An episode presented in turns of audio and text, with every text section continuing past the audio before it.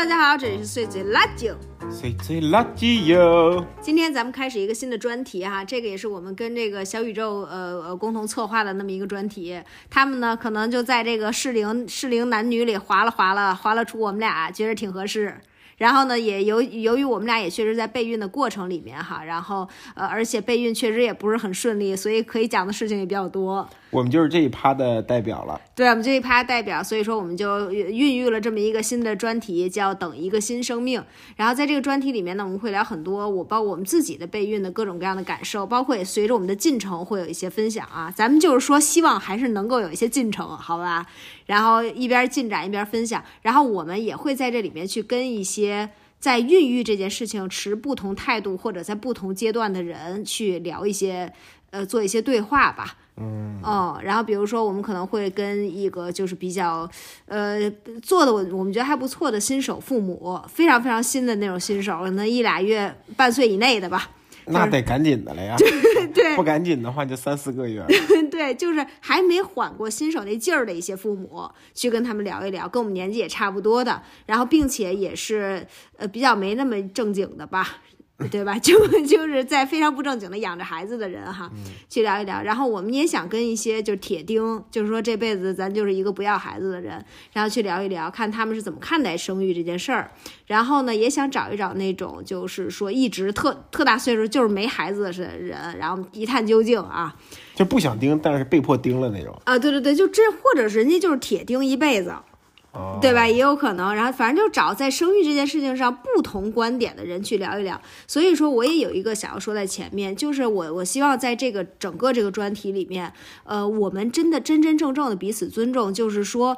你要是不想生，你就不想生你的，没有对错。嗯，你完全可以不想生，你可以是个铁丁克，你也可以完全反对生育这件事情。但是你就是不生你的，你也得尊重我们，可能还是想生的。然后咱们这想生的呢，也不要去判断人家那不想生的有什么有什么不好，或者这个东西，我觉得没有任何说哪个观点就是绝对正确的。就彼此尊重吧。对，彼此尊重哈，咱们就咱们这个评论区，咱们就保持一个彼此尊重，在这个话题里边啊，咱们真正的尊重，不判断对错，不判断好坏的那种尊重。不想听你就关了吧。对对对，你要说对这，闭了。咱们要说对生育这话题，咱们就是一个不感兴趣，咱们到这儿赶紧闭了。你闭了，你千万不要骂我，好吗？你千万别说你闭了，你还要勺的我两句，咱们不要勺的。我们也是，就是说我们自己的观点。我们特脆弱，特脆弱，你千万别勺的我，你一勺的我，我直接就是一个发疯，好吧？咱们没有。任何中间地带，直接咱们就是一个发疯，我就会马上发疯，并且禁言你，你所以你千万你就是不要刺激我，我我脆弱的很啊。行，那咱们就聊聊，呃，我们俩先这这一期里面，我们俩想聊聊就是我们备孕至今吧的一些整体的感受，然后也是呃，随着我们这个备孕到怀孕到胎停等等这个进程，我们来一点一点说一说，也应该是我们呃第一次这么认真的能给我们俩这么多时间。这么大的时长，这么认真去聊这个这个话题哈，去复盘吧，复盘一下。首先，咱们从第一件事开始说，就是我从我们俩开始决定要呃备孕，准备要一个小孩的时候，在那段时间里面，我们俩悟了，真的，对，悟了一个特别特别实在的一个道理，嗯，就是说，其实也没有那么容易怀孕，对，就是那 些就没有那么容易中，它就没有那么容易中。这个事情就是这个不容易的程度，让我以至于让我觉得我们俩结婚以后一就采取的一切措施都是真的是多此一举。对，你会是这么觉得吗？原来我是觉得好像大家说，哎，我们那个呃决定要生一个孩子了，嗯，他就好像是个决定，你知道吗？对呀，就好像我们看电影一样，嗯，就是我们要一个孩子吧，下一个镜头，哇，怀上了，两道杠了，对，然后再一个镜头，孩子已经三岁了，对，就那种感觉。所以我们俩呢。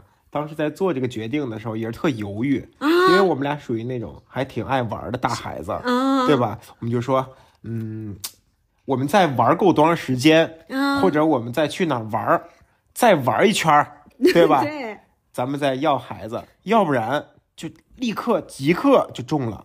就感觉就就耽误了，就耽搁了。对呀，呃，至少没有觉得说他那么不容易。对啊，因为我们之前啊，从小被教育就是说啊，别意外怀孕啊，啊，意外怀孕就完蛋了，怎么这那的，所以觉得意外怀孕是个没有那么意外的事儿。对，就是非常 normal 就发生了的事情。对所以说就是，而且电影里，我觉得你说电影，我觉得这个真是对我们有很深的毒害。啊就是经常电影里，比如一夜情，对对对第二天我走了，然后一个月以后我怀孕了。哦对呀、啊然后就是还有就是那种高中女生，什么美国电影里演那种啊，怎么着，然后就是稍微走错一步，千古之恨什么的。就擦枪走火就命中靶心了。对，好家伙！好家伙！我说这真是，呃，现在作为一个呃过来人啊，就是说这段过来了的人，起码儿真没有那么容易呢。这个事儿实在是太，呃嗯，反正就是说多虑吧，咱们就是说一个对，因为他我觉得不是一个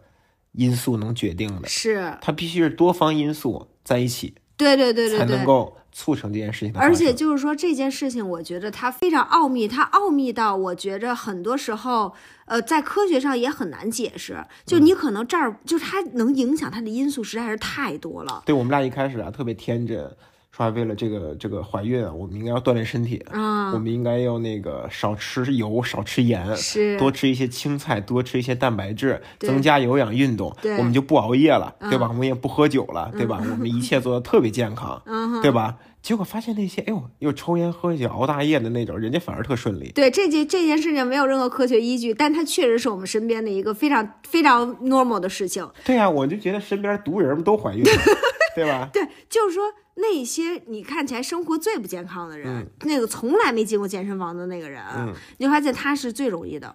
就是他，就是非常奇怪他可能是最顽强的那种，哦，剩下那特厉害。就是在那种恶劣环境下，能能能存活下来的那些那个小蝌蚪们，哦，那都是我靠，就精挑细选，从沼泽里爬出来，全都是战士，你知道吗？那个不是在大海里游泳，那是在沼泽里游泳，不是一般的小蝌蚪，绝对活不到今天。今天在沼泽里潜泳，就是今天到了老子发挥的时候，老子就是杀出一片这个天地。对，哦，那也是有可能的。反正总之吧，这件事情它没有那么容易。嗯呃，所以说呢，就是这个，我觉得对我来说，倒还是真的是挺意外的，因为我觉得我之前。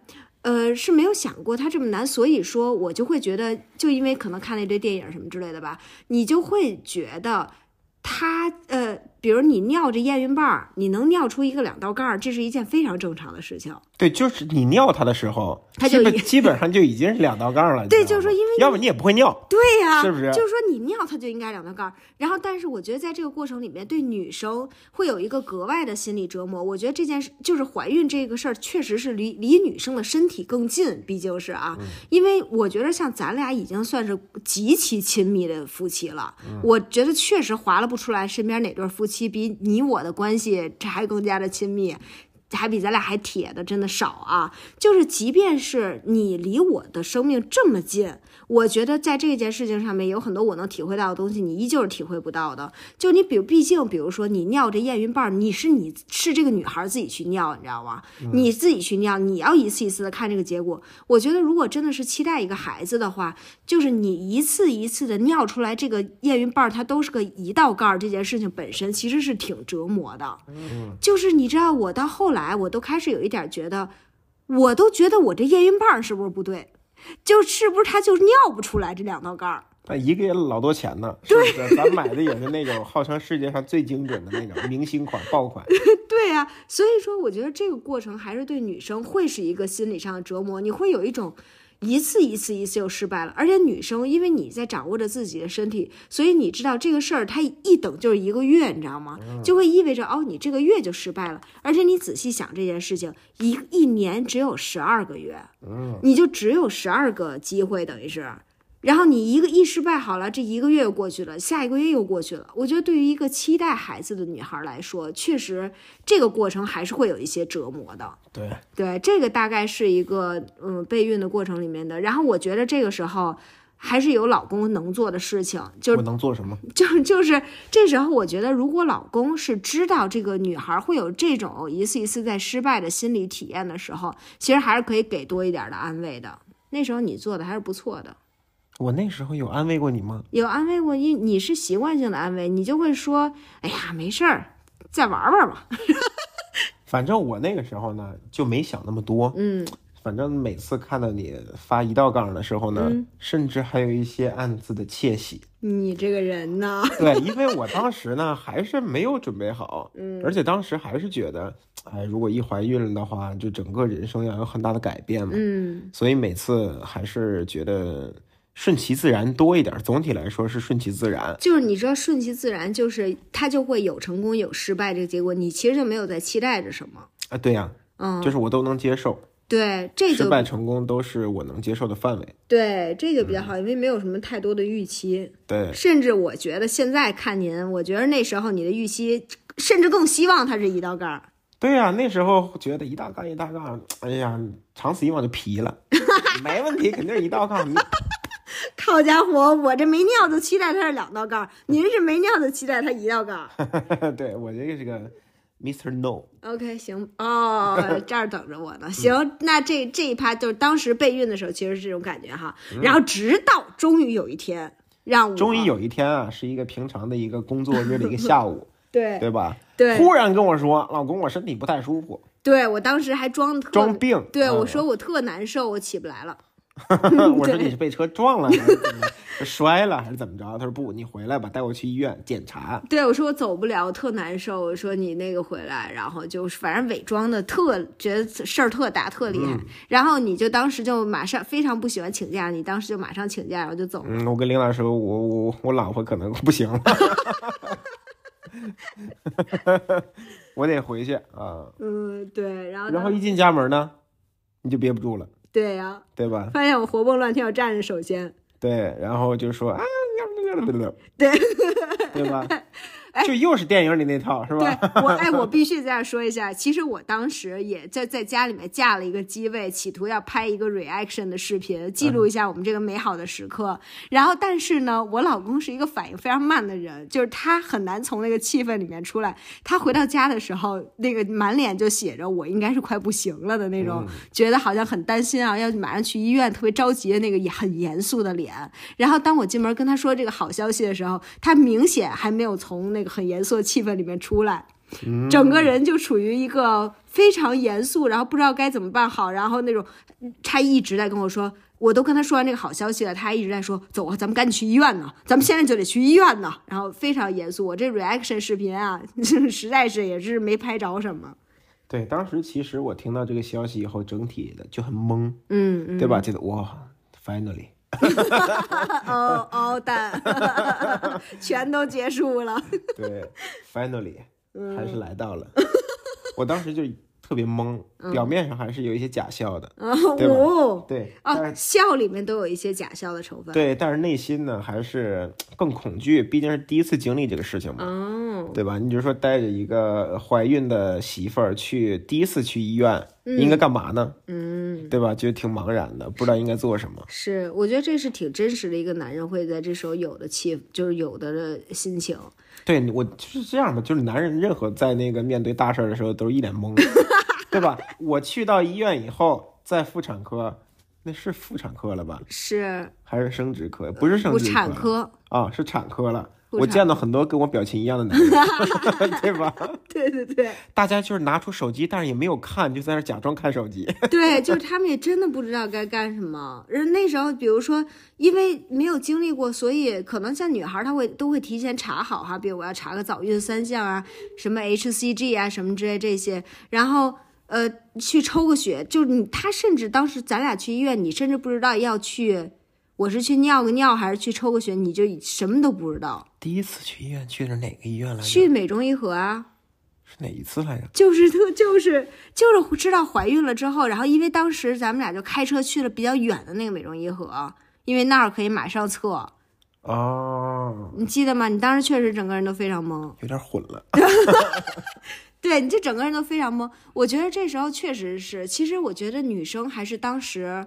呃，我会特别激动，特别高兴啊，因为你也能感受到你的身体变化，你知道吗？我觉得怀孕这件事特别神奇，就是在于从那一瞬间开始，就是我我觉得着床是一个非常明确的呃感受，至少对于我的身体来说，当时是这样哈。我觉得还是一个很很那个很很。呃还是一个很明确的身体感受，所以说当时就是会，你会明确知道它不太一样了，会有点揪着呀，或者有点什么呀，就小肚子里边，你就明显就感觉已经完全不一样了。所以可能结合身体上的感受，再加上你心里面的的愉的高兴，然后呃，确实在那一刻还是会觉得很不一样。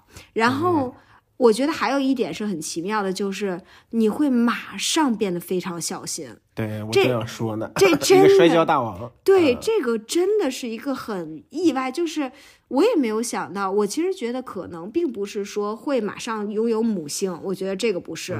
但是确实是，当你知道你自己怀孕了的时候，你马上就会觉得非常非常在乎自己，非常在乎自己的就是做的每一个动作。我觉得我从那天下午咱们去医院，我就已经开始非常在乎我自己的每一个动作了。带了一一颗小芝麻的时候，啊，对啊，就已经觉得我天哪，我可是最宝贵的，对 身体好重啊，腰也有点疼。对，对，反正那个时候是，就这是刚刚知道啊，顺利怀孕的时候，然后接下来呢，就进入到了这个怀孕的时这个时期里边。就是登基了。哇塞，那简直就是一个登基啊！对，我觉得这个呀，其实之前有过很多次假登基，嗯，对，还是做过一些预演的。对，比如说之前因为那个换季啊，因为那个什么降温啊，例假推迟来的时候，其实有很多假登机，我就做好了一些心理准备，啊，以至于这次真登机，其实也没有太手足无措，是。对吧？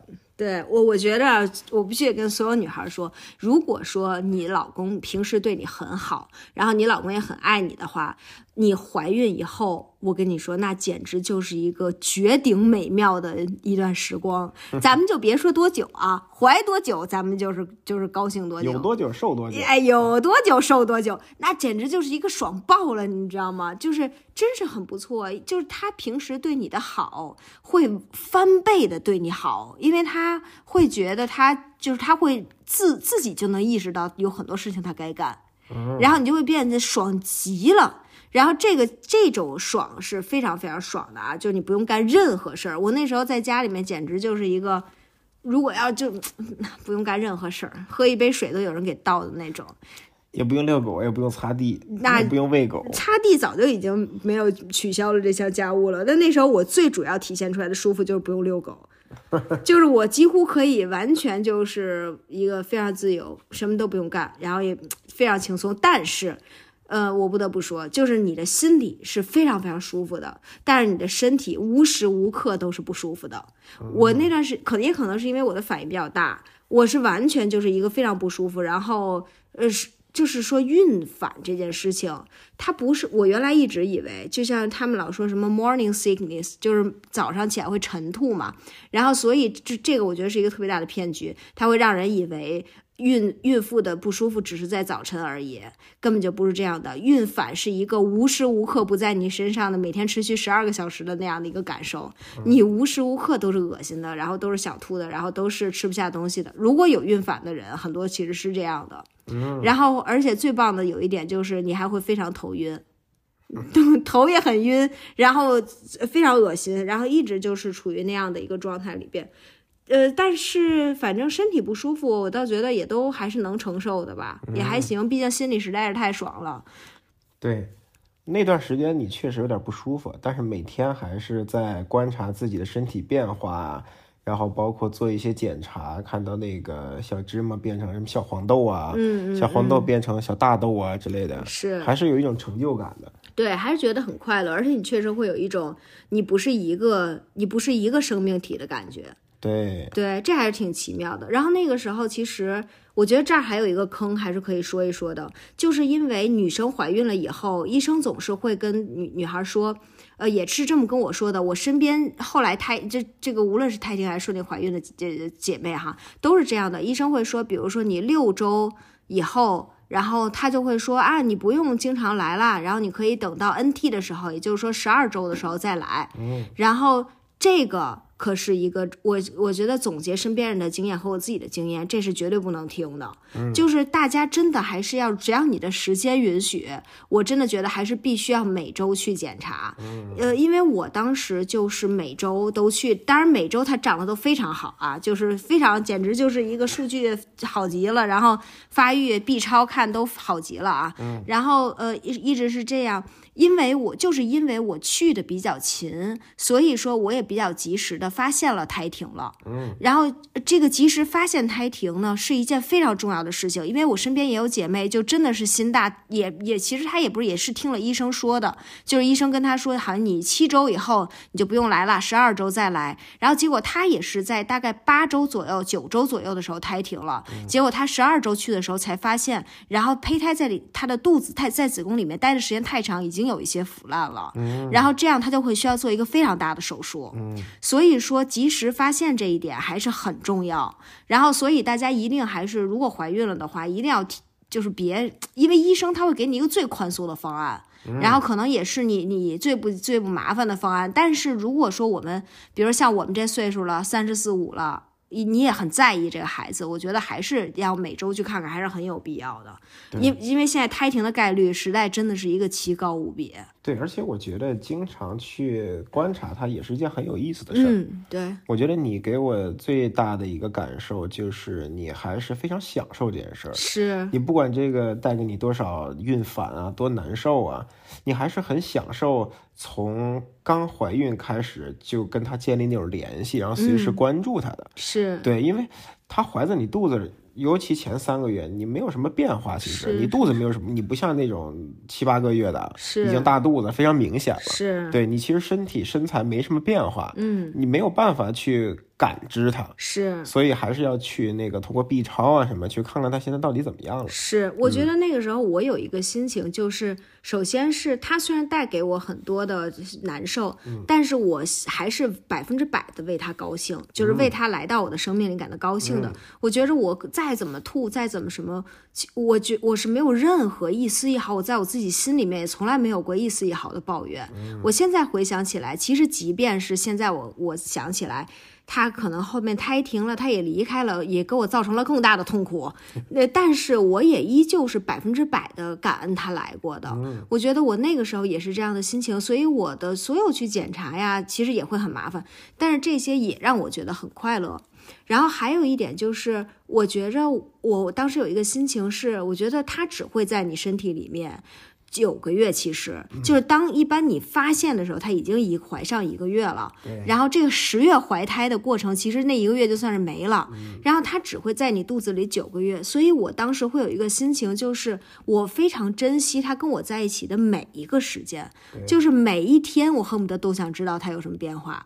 我想知道他长出什么啦，然后他他怎么样啦？我觉得那个九个月是非常非常快的，所以每一天都是非常值得珍惜的。这段就差不多是怀怀孕，就是那短暂的那一段时间，对，其实吧，就是差不多一个多月，呃，从我们知道怀孕开始吧。这么短，对呀、从我们知道怀孕，我感觉那是好劳累，好像过了一年。从我们知道怀孕开始，差不多就是有一个多月的时间。嗯，像我们八月份知道的，然后可能在十一至十月份的时候，嗯，那个呃胎发现胎停的，十一十一就已就是这个登基就已经那个坠落了。对 对，我也没有那段时间我在坐月子，我更登基了，我甚至连手都不能自己洗了。对 啊，简直就是，我觉得胎停这个经历，嗯，我我现在觉得很奇奇妙的、奇特的一点吧，就是其实明明有大量的女孩都经历过，嗯，就这个经历实在是太普遍、太普遍了。但是其实我们很少听到别人去聊，因为我们我我真的后来觉得是因为我们老有那个说三个月不能说这么一个说法，你就想三个月之内你都不知道她怀孕了，她都不能跟你分享她怀孕了，她怎么会跟你分享她胎停了呢？嗯，对吧？就是感觉好像是没有人去说这个事情，但是这个经历，我觉得是太应该提前知道一点了。包括我们有的朋友是在那种可能那种准妈妈群里边，嗯对吧？一个群里边嗯嗯嗯，上百人、几百人，恨不得得有几百人都停过。就是 everybody 都停过，实在是太多了。对，我们一开始加到那个那个医院的那个群里边，嗯，不知道为什么大家好像谁要成功怀孕啊，或者成功生下来，就成功生下来，没人庆祝怀孕。对，就是天大的好事儿。对对对，然后我们一开始还觉得这不是件正常的事儿吗？对对吧？如果让那个咱父母那辈儿说，就生孩子是很正常的一件事儿，对，就跟你吃饭睡觉拉屎一样，真是，就现在简直就到了岁数就自然就怀孕了，对，然然后自然就生了，然后孩子自然自然，我一睁眼发现十八了，对真的吧？，我觉得我不得不说哈、就是有可能是一个时代问题，嗯就是现在这个胎停的概率高到一个就是一个不可思议。嗯我们身边的呃这个身边的女性朋友，我觉得能称得上好的女性朋友吧，嗯、基本上只有一个没有胎停过。然后剩下全部胎停过，然后而且就是身边已经生了孩子的妈妈们，他们的第一或者第二胎全部都停了。也就是说，这些妈妈们她们也都有过胎停的经历，就这个真的是太不可思议。我其实确实觉得，我们在我如果不是因为我最好的朋友在我怀孕之前她胎停过的话，我这对这这块儿我基本上是一个盲区啊，对，这完全不知道这没人告诉我，没人告诉这我这个信息，真是没有。所以其实我觉得我一直是没有想过，包括我可能在产检的过程里，我的数据也真的是搜好，我这个人也是壮得像个小牛犊一样，就是恨不得中医大夫一摸我的脉就觉得哇，这最壮的女孩也就这脉象了，就到这个程度啊。然后我们当时已经开始计划，这孩子两三岁以后，咱就可以去旅游了吧？对呀、你就觉得说根本没事儿，然后。嗯，就是我的各方面，我也没有免疫的问题，我也没有其他的问题，这些就都没有事儿。然后，但是我而且 baby 他的什么翻倍啊，这些也都非常的好。然后，所以说我那天去产检的时候，我是还毫无完全例行公事，毫无预兆。然后我就前面我那时候我已经是比较大的，开始做 B 超了嘛，然后做 B 超，然后就是大夫做着做着 B 超，我我也完全没有想过，然后他就在我的肚子上做着做着 B 超，然后非常非常淡定的，没有任何情绪的说了一句啊，胎停了啊。好家伙，我觉得这句话他这一天可能得说几十回吧，所以说说的这么容易，这么轻易就啊胎停了啊，下一个，下一个，对，哎对，然后就扔给我一张纸，让我擦擦，让我走。哇，我那一瞬间觉得自己实在太赤裸了，毕竟老子裤子也没穿，就是真的是突然你没有穿裤子这件事情变得非常的这个明确就忽。然发现就是胎停了，我就不是个孕妇了。我不是个孕妇，我脱了裤子在这儿显得有点丢人。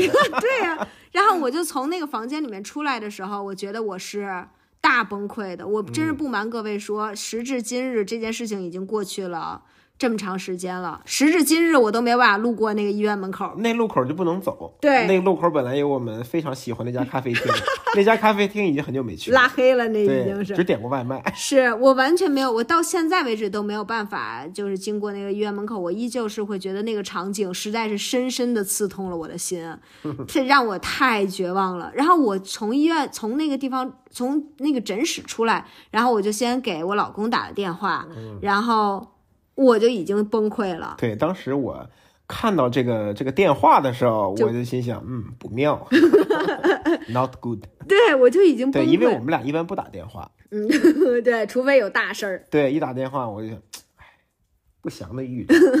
对，然后我当时给他打完了之后，他就说他马上来嘛，然后我就给维斯打了一个电话，就我好朋友，然后因为他不久之前也刚刚停过，然后我给他打电话的时候，我们俩就是一个爆哭，就是我在那一刻。我实在是太怨恨了，我真的觉得我就不明白，我为什么要经历这些，为什么要让我经历这些，为什么要发生这种事情，就是怎么能这样？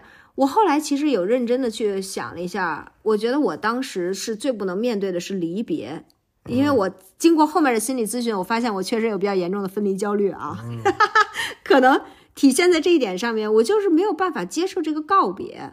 嗯，就是这个，就是毫无预兆，也就是说，在那一瞬间，他就不在这儿了，他的小灵魂已经不在这儿了。嗯，然后你就会觉得，哦，这个太没有预兆，这个告别对我来说太难了。对，因为我们后来也做过心理咨询啊，其实我觉得这种感受也是对的，嗯，因为那个心心理老师他也说过，一些孩子的情绪，哦，对，一些孩子心里边就是，其实有点像头脑特工队。嗯，一个小孩其实，在怀孕，他孕育的他还是胚胎的时候，他还是一个小胎儿的时候，嗯，他其实就有各种情绪了。对，对我觉得那种情绪其实是会跟母体有一个交互的，是对它也会影响你的感情，你也会影响他的心情，是就这种感觉。所以我觉得，呃，很多人都会说啊，这个东西还没成型呢，是吧？它那么小呢，是吧？他也不会说话，也不会跟你有任何的交流。但我觉得那种就是完全是灵魂层面的交流，是真正的 soul mate。是，真的是有灵魂层，我觉得真是有灵魂层面的交流，就像是我们那个老师，他好像之前说的是说，就是有人做过这样的研究嘛，就是说这个、呃德国的科学家好像。呃，对对对，就是说，面对重度抑郁的，他们作为一一一把把很多很多的重度抑郁症患者，把他们放在一起，然后去做这个研究，然后呃，他们当中是有有一部分是有自杀倾向，有一部分是没有自杀倾向的，也就是说，不是有重度抑郁的人一定有自杀倾向。然后，所以呢，这帮科学家就研究这些有这些有自杀倾向和没有自杀倾向的人，他们到底有什么区别？然后之后就不断的追溯他们每一个人的过往，一直到他们的父辈、他们的呃父辈的父辈等等的去追溯这个事情，最后得出来的结论是说，这些有自杀倾向的重重度抑郁症的患者，他们在。被怀孕的时候，就他们是一个胚胎被他们的妈妈怀上的时候，他们的妈妈都有过要堕胎的想法，然后都有过，比如或者是意外怀孕，就是她并不想要这个孩子的时候怀上了这个孩子，然后或者是在这个过程里，她的妈妈曾经被她的爸爸家暴，要把这孩子打掉。嗯。然后这有过这些想法，如果妈妈有过这些想法，这个孩子未来就比较容易有自杀倾向。嗯，所以说我不该存活在这个世界是上。，所以你说这个东西肯定不是说妈妈说什么话，他他听见了或者是什么，对这就是完全是一个灵魂层面上的交流对，一个。情绪的交流。是是，所以我觉得你在胎停的那一瞬间，还是能感觉到那种交流的就断了，是就没有任何的反馈了。是，我觉得还是让我非常崩溃的。就在嗯那个时候，我觉得我确实是完全崩溃，我的咒骂。埋怨、质疑、骂天骂地，这个心情一直持续到，就是呃，我老公接上我在车上还骂呢，一边哭一边骂，非常生气，可以说是，对。就是会觉得非常这个人生不公，然后等等的，对，反正就是当时也是觉得在一家查可能不是很靠谱嘛，嗯，然后我们俩又去另外一家，是对一家非常好的医院了，已经是，对，就是我们刚得知怀孕的时候是，去的那个医院，又去查了一下，嗯，然后再次确认了一下，是。对，然后我们我，不得不说，再次确认这个医院就比之前那个医院要温柔多了，嗯、对，对吧？大夫一直在说，哎呀，真的很抱歉，然后真的是那个很遗憾，然后那个啊，没关系，你也别想太多了，别伤心，还然后再帮你好好的去说后面你该怎么办，嗯，对吧？真是真是挺不错的。我记得咱俩那天在那个地方查完了之后，就检查完了，他好像等某一个结果，对，两个小时，呃，对对对，然后就要有一个时间，然后你那时候，首先那个时候你完全是我的精神支柱，因为我整个人已经就是垮台了，是吧？我已我已经完全垮台了，然后你就说咱们去吃个饭，然后呢，当时我们俩就去了旁边的一个饺子馆儿，是吧？对，一个一个呃挺有名儿那个饺子馆儿啊，一直想吃，但是一直没吃上。那天有地儿有味儿，对，然后就吃上那个饺子馆儿，然后我们俩坐在那儿吃饺子的时候，还是还是非常伤心，我整个也没什么胃口。然后那个这时候就是我们在我们旁边那桌有一个有一对老头老太太，那对老头老太太真的看起来挺老的了，我觉得有快八十了吧。我觉得甚至不止，感觉就是八十左右。对，就是行动已经非常缓慢的。然后满头白发，然后就是完全是爷爷奶奶的长相了。然后就是，但是那个老太太呢，她是就穿的特别精致，然后还戴着一个珍珠耳环，我印象特深。然后就是穿的特别精致，然后坐在那儿，然后对面坐着他老头儿，然后他俩就在那儿点了饺子，然后拿出一瓶茅台对，然后他那个老头儿呢，在等饺子的时候还扒了一头蒜。啊，然后完了倒两杯茅台，然后完了我们俩就想着说这家这是搁这儿庆祝什么呢？还是约会呢？啊，约会，我说这挺那啥的。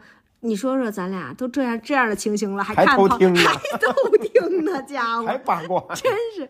然后结果我就听见那个老太太，然后跟那个老头儿说，啊，那老头儿跟那老太太说，嗯，说祝你生日快乐。然后他们俩举了个杯，然后喝了俩人喝一小杯茅台。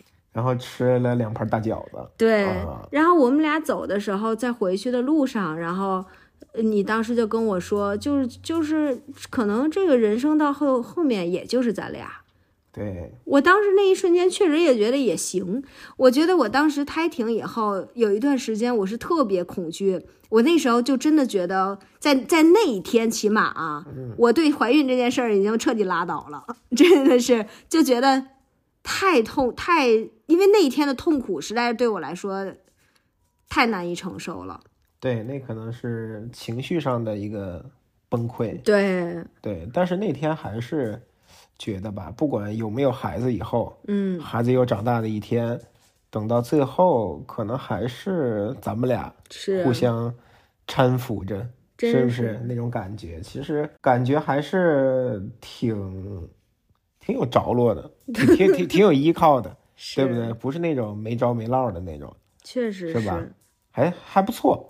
我也觉得确实，我觉得可能这个是那一刻，现在我再回想那个老头老太太啊，我觉得也是，就是孩子可能他确实是有是一个你你现在肯定是咱俩期待的体验哈，然后但是确实是在一个两个人是彼此很相爱的关系里面是更宝贵也更重要，对，那真的是要比孩子要走得更远的关系，嗯，嗯，然后所以看到那一对老夫妇，还是有一种安慰吧。是对，但是但是 这只是个开始。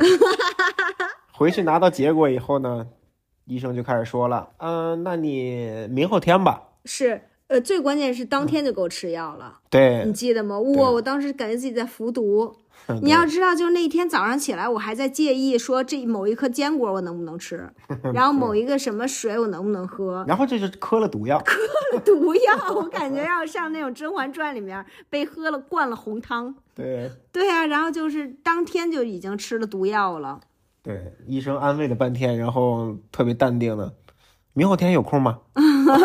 对，咱要不就别等了。哎是吧，是因为就确实是，如果说是已经胎停了，嗯就是你还确实是需要马上就要要手术，就是要做，因为我们还是我们的那个大夫还是比较好啊，他嗯还是尽量会选择说让你药流啊，让你这种不用去刮什么的，不做手术，这个还确实是是是是比较好的方案。然后当时我们就是吃了药之后，在家待了两天之后就，就早上起来就来到了医院，开启了一个朋友们真的。未知的一个旅程。咱们现在就是说，之前在小红书上，因为当时知道这个要做药流之后，这位就开始查小红书哈，就开始查这些然后我。看我说这些人至于吗？写的都是说什么啊，药流一回，我也算死过的人了，对吧？我说别看这个，看这个只会让你更痛苦，对是吧？我就跟我我我我就跟他说，别跟那个老查百度那种人，是吧？稍微有什么小病查百度，感觉时日不久那种感觉，对对是不是？我说你别查，咱就是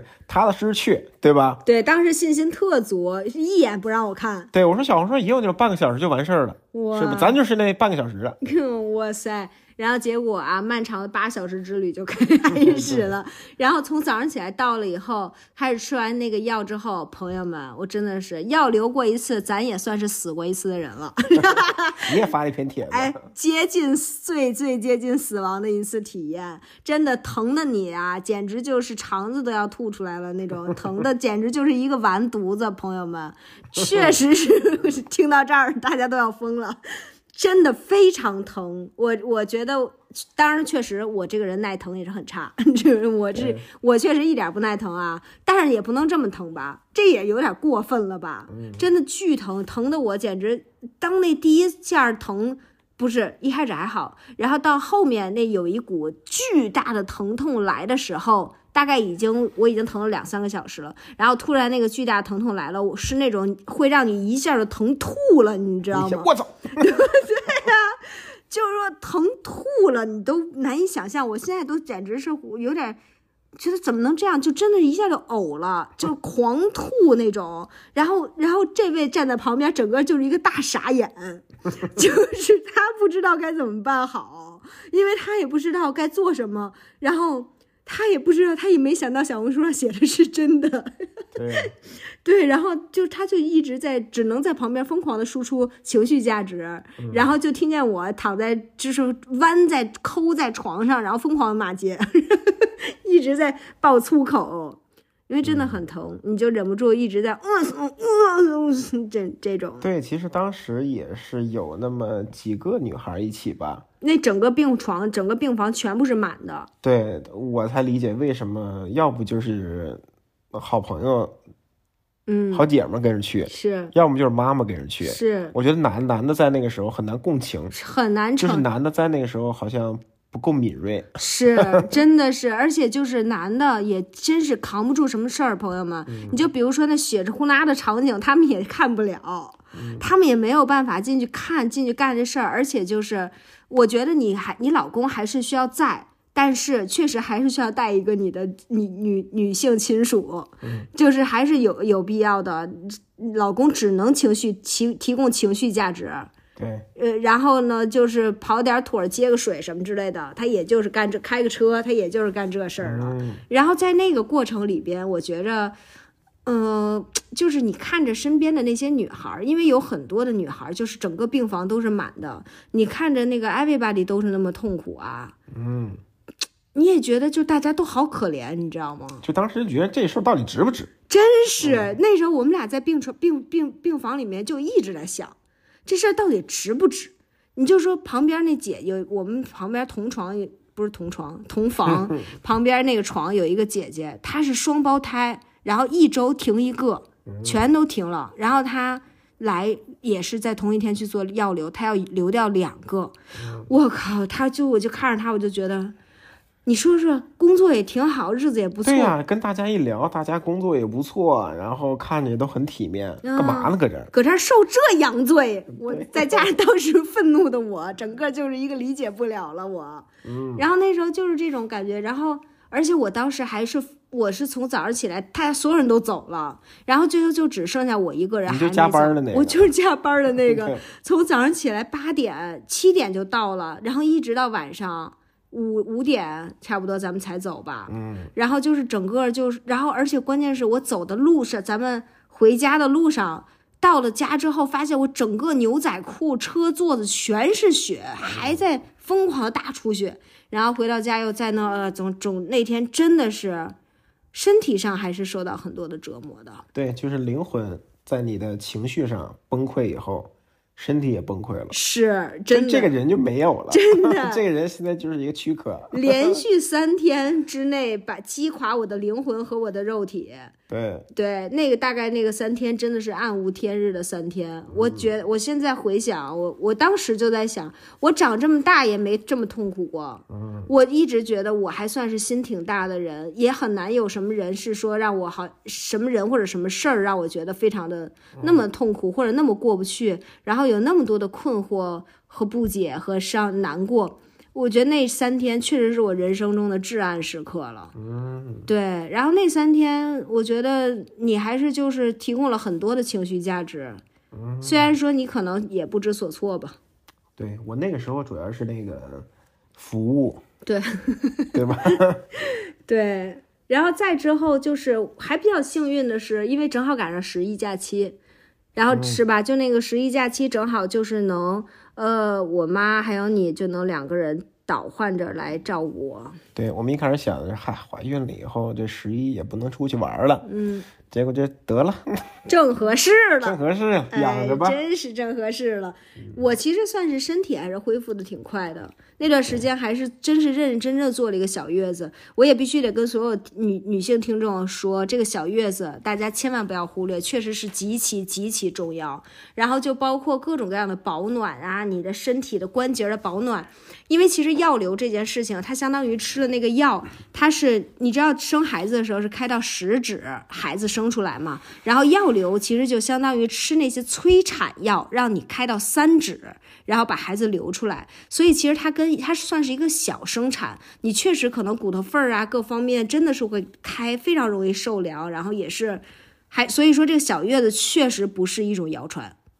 确实是还是有一定科学道理的，还是需要补，然后把这个气血顶回来，然后呃那那个还是还是身体上还是这样，确实能恢复的快一些。然后我觉得还是有还有一点是让我觉得比较意外的是，当时我嗯就是有陆陆续续在写我这几天的感受，因为那几天我已经完全没有办法说你说还拍个视频跟大家聊聊这事儿，根本就是不可能啊！这个，所以那时候我其实是在写日记。就是可能我在写日记，然后来写下我的那个感受，然后后来等到我们恢复的差不多了，已经，然后我有把我的那个胎停日记，呃，写下来整理好，然后发在微博上面。也其实也是因为我从一怀孕就告诉大家，所以也需要给大家一个交代吧。嗯。然后那时候发出去了以后，呃，其实让我首先是我收到了大家非常非常多的安慰，我觉得这个安慰对当时的我来说还是非常重要的。嗯。呃，这个是真的是女孩子们彼此之间的共情是非常难得的。然后还有一点就是，其实我在发完那个胎停日记大概之后的几天里边，我收到了，无论是在微信里面发给我的，还是私微博私信里面，还是在评论里面，还是我身边的朋友们，呃，我大概有收到了一百多个女孩跟我分享他们的胎停经历。我觉得这件事情让我非常非常震惊，是在于我在此之前我真的不知道，原来这件事情 normal 到这个程度，就是这个是一个那么多人都经历过，我都难以想象。其实有很多微博里的朋友，我也看过他们的小孩儿，他们也经常晒娃什么的，我都没有想过。然后等到我胎停以后，他们也跟我说说啊，其实这已经是我第三胎了。我前面有两胎，其实都胎停了。我也经历过你的感受，我知道你是什么样的感觉。我觉得这个太意外了。我觉得这个地方当时让我觉得心里特别难过的，就是因为没有人愿意分享这种经历，然后也没有什么机会让女孩子来分享这个经历，或者说是很多人会把这种事情怪责怪女孩子，因为这种事情责怪这个这个妈妈。所以大家不敢分享，也不愿意分享这样的事情。但是因为没有人分享这样的事情，就导致女孩子们彼此之间不知道对方在经历什么，然后就变成这么难的事情，我们要独自扛过去。嗯，因为我在怀孕之前，我也从来没有听说过胎停这件事情，所以我其实也是在摸自己摸索着面对这些事情。然后，呃，我觉得大，但是我真的觉得这一百多个女孩子。当时给了我巨大的安慰，因为他们也给了我很大的盼望，让我知道说哦，没关系，身体会恢复的，这是一个过程，都会好的。这个过来人给你的盼望真的是至关重要，所以我确实觉得，如果女孩子们有这样的经历，我觉得起码在彼此之间一个安全的范围内，真的是要大胆的分享。我可以说是极度反对三个月之前那个怀孕三个月别往外说这件事情。对，如果我们有那么大的能力，嗯，我们真的是。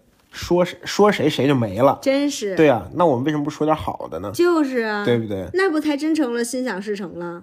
我还至于尿那么多根那个这一道杠的验孕棒吗？我对对不对？这种这种无所就是无谓的这种羞耻感啊，最好少一点。是对我们在社会里本来就很不容易，没错，对吧？羞耻感那么强，只会让你越来越难混，是让没有人，让越来越少的人在乎你。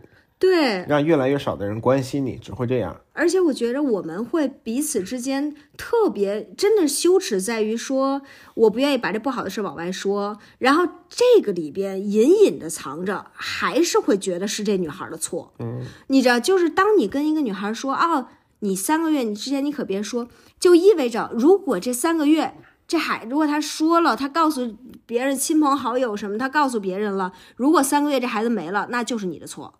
这个让这个女孩承受了太多她不该承受的，因为你们可知道三个月之前没了的概率有多高，对不对？就是我就会是这样，而且我觉得有一种要有一种坦荡的快乐和坦荡的难过，就是我怀上的时候，我就是高兴，我就是想要跟别人分享，想要跟我爱的人、关心我的人分享，那我就坦坦荡荡的就分享去快乐。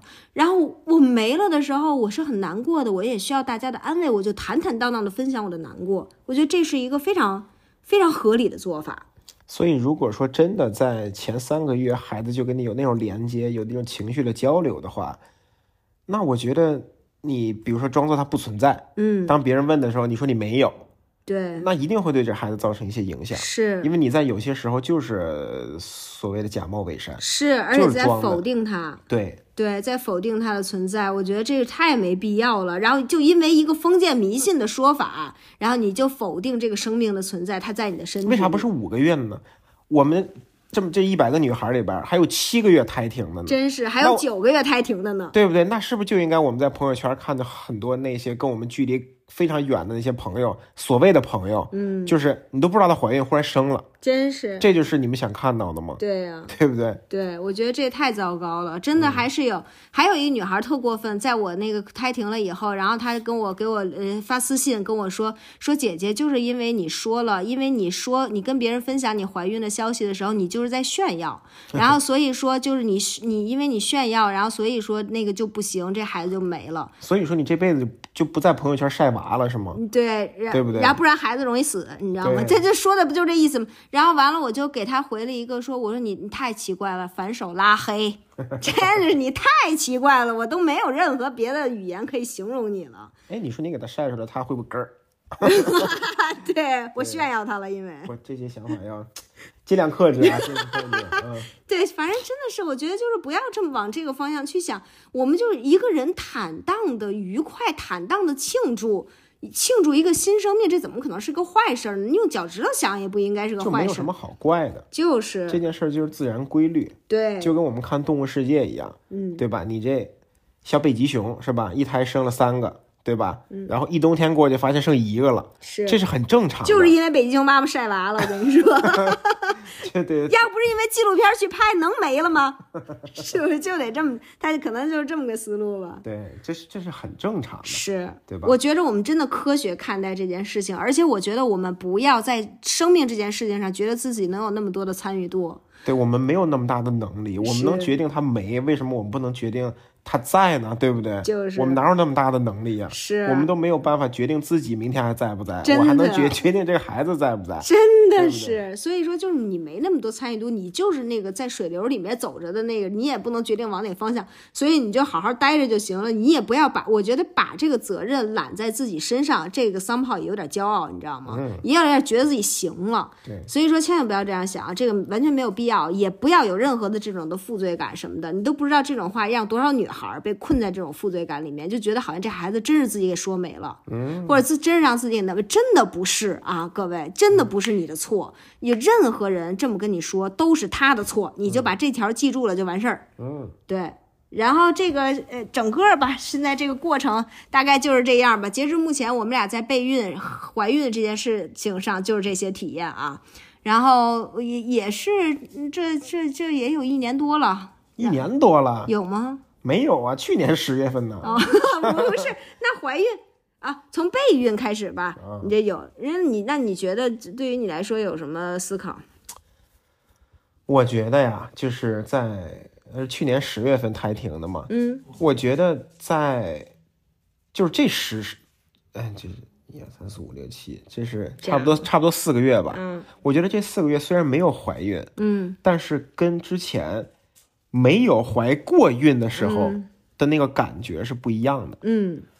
我觉得还是要从所谓的得到失去当中，嗯，你才会更珍惜这个东西。是。对，对，所以你就像那个，你也跟我说过，有的就经常跟你分享自己小孩的嗯嗯那些妈妈们，你也觉得啊，他现在的小孩特别好，对包括跟妈妈的关系也特别好。然后你一听，可能都是胎停过两次的。是我觉得真的是在胎停过两次以后，你才会觉得这就是一个呃所谓上天的馈赠，嗯就是他给你你就有，他不给你他随时都能拿走。是对我觉得，当你真正拥有的时候，你才知道哇，这是值得感恩的一个东西，这不是我自己创造的，是。我自己创造的，我我我我自己留不下任何东西，嗯。对不对？我觉得还是有这种感激在的，是。而且我觉得这四个月还是随时准备好嗯。会再怀孕，嗯。随时准备好再当奴隶，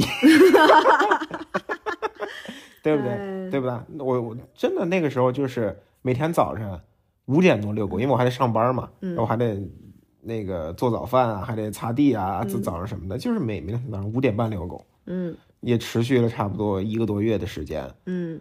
那个我真觉得那是也是一种锻炼吧。嗯。就我之前但凡多干点活儿，我虽然爱干活，我爱干净，但是我其实不爱干活，嗯。我我我还是很多抱怨的。嗯。但是我还是会体会到那种为了一个美好的事情的发生，嗯去付出自己的辛苦的这种感觉，嗯对吧？嗯，我还是就是照顾你们娘儿俩，还是一件非常幸福的事儿，嗯对吧？而且我明显感觉到在那之后，我其实没有那么喜欢抱怨了。嗯，对，我觉得这也是一种成长。哎，我觉得你在干活这事儿上确实絮叨比原来少多了。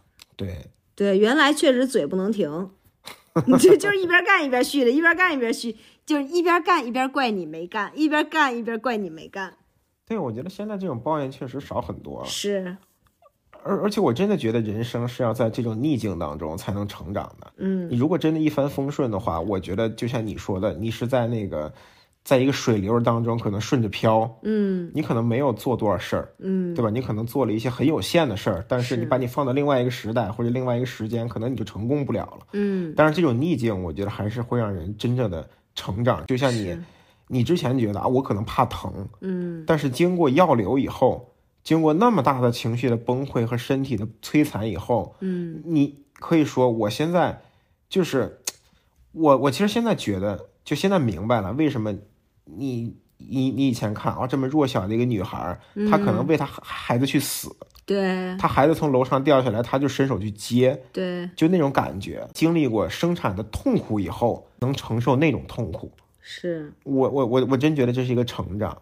我没有觉得，我我我现在也没有觉得这是一个多么难过的事儿，嗯。甚至啊，有的人说这可能是一件不光彩的事儿，我根本没有觉得。是，我觉得从这件事情我学到很多东西，对。我也觉得自己变得更渺小了，是，对不对？对。就是我没有办法去控制任何的事情，是，我们要做的就是真的是过好每一天，时刻迎接。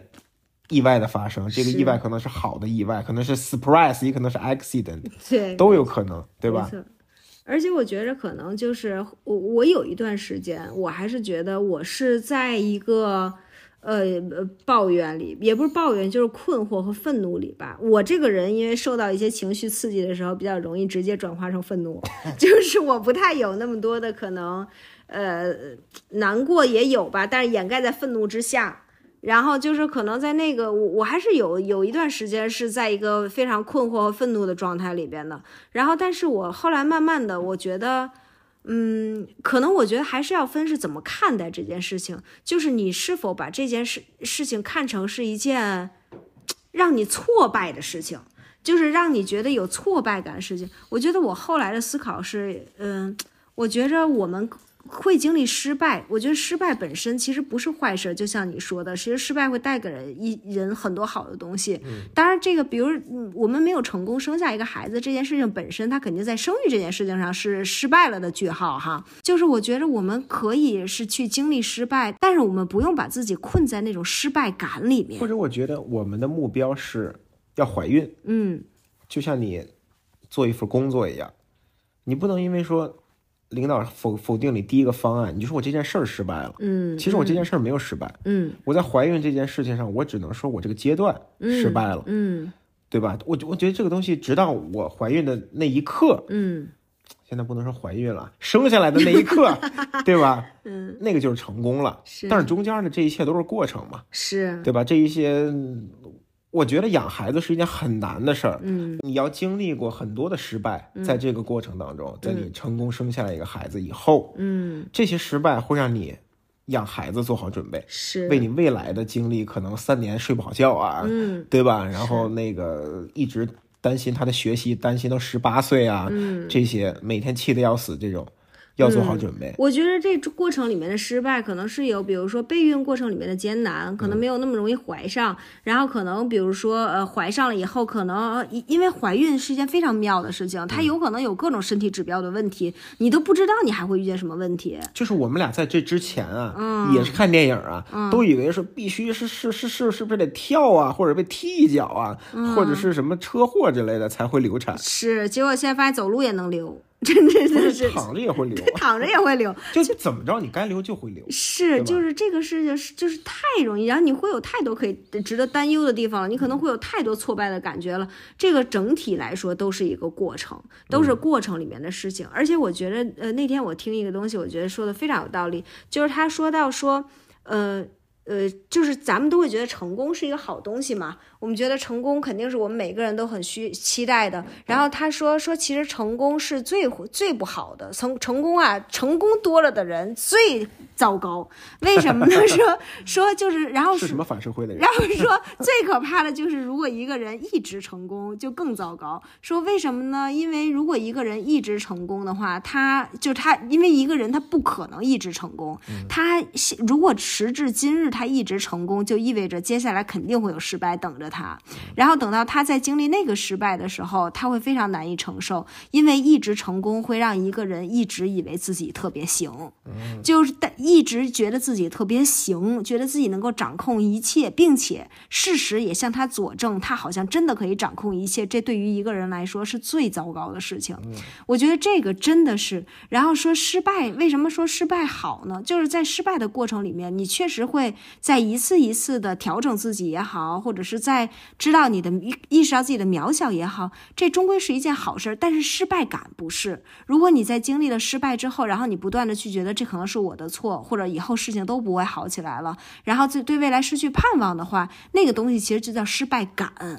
就是我们应该去顺利的经历失败，平静的经历失败，但是不要受困于失败感。我觉得这个还是后来给我很大的安慰的。对，所以呢，我们俩决定嗯，三月份以后吧，好家伙，就是开春立出来了这 flag，物这不是偷偷的吗？万物复苏的时候，嗯我们就悄没声的开始继续孕育，继续弄。哎，我想跟大家说，就是说，大家千万不要听到这三月初之后，然后之后每个月都来问我啊，我我这个人脆弱极了。三月初是个时间点，不是三月初是一个大的概念，三是一个虚数，可能是太指三到九月之间。对对对，就跟 就跟我们最近啊，在迎接那个监管机构的检查，嗯，就是监管机构是在开一个大会上说，我们呢开春儿就来，然后你 你知道我们领导有多慌吗？说开春儿是春节吗？还是说真正的立春？还是说天儿暖和了的时候，我们就是在在这儿狂猜，你知道吗？到底是什么时候？怎么能在这样？这该不会还写在什么正式的文件上了？没有没有没有没有，在正式的红头文件上写“开春就来对。”。对，这就这么个意思啊。算是一个虚数啊，之后我们就就是还是会继续孕育。我觉得我们俩还是还是就是在孕育这件事情上的态度，也可以稍微说一说。我觉得。我觉得我老公可能在这个我们备孕这件事儿整体来说，让对我的让我的体验不错，是因为他确实没有那么想要孩子，这个是一个非常你说是不是？对，就我的感觉呢，还是不管有没有孩子，只要有彼此，嗯，这个婚姻就是快乐的，对，对吧？我们俩一块儿可以创造快乐，对对对。然后我们俩还有一个小的理念，就是我们经常觉得，就是带孩子，就看很多人带孩子是件特别痛苦的事儿，嗯。但是我们俩觉得，就是从小让孩子经历我们在经历的事儿，嗯。对吧？比如说我们一块儿带着孩子一块儿去徒步，嗯。带孩子一块儿去摇滚，嗯。带着孩子一块儿去打篮球，嗯。带着孩子一块儿去旅游，带着孩子一一块儿去犯傻，就这种感觉。是对，所以我们觉得两个人一块儿也是干这些事儿，三个人一块儿也是干这些事儿，未来可能四个人一块儿也 也是干这些事儿。为什么要颤抖？对对，挺贵的，挺对。嗯，反正我们俩就是觉得，不管怎么着，我们俩就是这么开心的生活。对，不管两个人、三个人、四个人，就这样，对，就这么着了。孩子只能适应我们，我们适应不了他们。对对对，所以不管有没有孩子，能不能成功，我们都是这么快乐。对啊，我没我们都这么干。对，确实是。哎，但是这段儿我估计恐恐怕有一些现在新新手妈妈们现在烦透了，现在就要跟你说，呃，我也觉得有这个可能，也没准儿等到到时候咱们俩真的生出来了之后，这个播客就变成太他妈烦了，根本就不是这样。摇滚摇你妹！对你还有时间摇滚，真的是就像你摔倒的那条视频，老天都看不下去了。对，我觉得也有可能吧，反正就是走着看吧。就是我们俩确实是这么想的，至少此时此刻是这么想的。对，然后而且我我觉得确实就是也真是奉劝广大男性朋友一句啊，就是，呃呃，我我觉得确实你得知道，孩子也陪你走不到哪儿去，咱们那基因也不是说非得就要流传，是不是？这确实是这是什。么狮王还是什么？所以说，还是说，就是一定得知道，媳妇儿真的是比孩子重要。嗯，这这这真的是媳妇儿，真的是恒久远啊！这是媳妇儿才是跟你能够走到未来。我我也是这么，我非常期待。呃，孩子，我也肯定是，我觉得我肯定是溺爱之王啊！你说你八十了，还指望你孩子跟你一块儿去饺子馆祝你生日快乐啊？真是你谁呀、孩子都不知道去跟，没准跟你都生活不在一个国家。对，对，所以说等到你八十，能在饺子馆里跟你喝一杯茅台，祝你生日快乐的，只有你媳妇儿。一定要记住这件事儿，明白啊？一定要明白。所以说，如果说生孩子这件事情让你媳妇儿过于痛苦，或者说你们俩的意见还没有达成统一，就先慎慎。就先慎慎，着什么急？你说是不是？这个就是不要着急啊。对。然后，所以说这个是是是，今天我们俩的这个，咱们这趴也就这么多了，咱也没有再更多的经历了。就经历这么短儿，对，就就是一个多月吧，对，就这么多，咱们就只能说到这儿了。每个细节都说了，基本上。对，咱就是说的满满当当的，也就是这一个多小时了。